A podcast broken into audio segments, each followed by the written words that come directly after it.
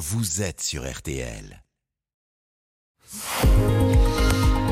Ah ouais, les pourquoi de l'info, Florian Gazan. Nous sommes aujourd'hui le lundi 27 mars et ce matin, vous allez nous expliquer pourquoi c'est une date qui a changé la vie de beaucoup de messieurs. Oh que oui, puisque c'est le 27 mars 1998 que la FDA, l'agence américaine du médicament, a donné son feu vert pour le lancement sur le marché du Viagra. Et oui, la fameuse petite pilule bleue, la potion magique, non pas d'Astérix, mais de ceux qui ont des problèmes avec la Gaule, souffle ses 25 bougies.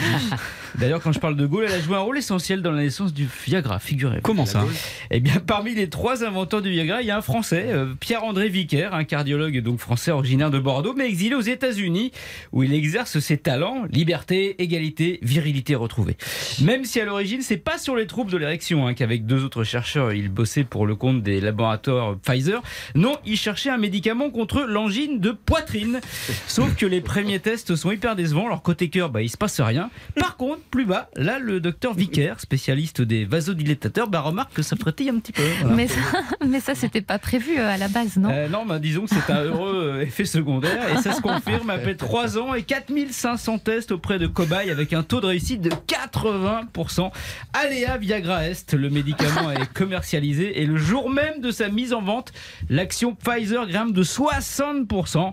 Bon, vous me direz, vu son usage, pas étonnant que le Viagra affole les bourses. Et puis, tout a été fait pour ça, notamment au niveau marketing. Mais comment ça, niveau marketing? Eh ben, le nom à la base de ce médicament contre l'impuissance, Claire, c'est le citrate de sildenafil. Hein, c'est pas très bon, dans, si je puis dire. D'où l'idée de trouver un nom plus évocateur des promesses de la pilule, de la pilule bleue, qui sera donc Viagra. Pourquoi Viagra? Ah bah oui.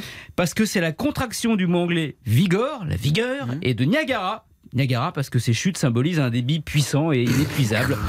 C'est un peu les faire chercher, voilà. Et puis, une fin de médicament en A, ça évoque pas mal de prénoms féminins. Laura, Vanessa, Léa, et ça cause à l'imaginaire des hommes.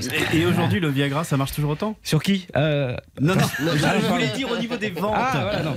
Euh, pardon, oui, ça se maintient, on va dire. hein. Chaque seconde dans le monde, il se vend pour 48 euros de Viagra, ce qui représentait pour Pfizer jusqu'en 2013, un date où il est tombé dans le domaine public, un chiffre d'a- d'affaires de 2 milliards de par an. Et ça, sur les actionnaires du laboratoire, je peux vous dire, ça a un effet encore plus efficace que le Viagra.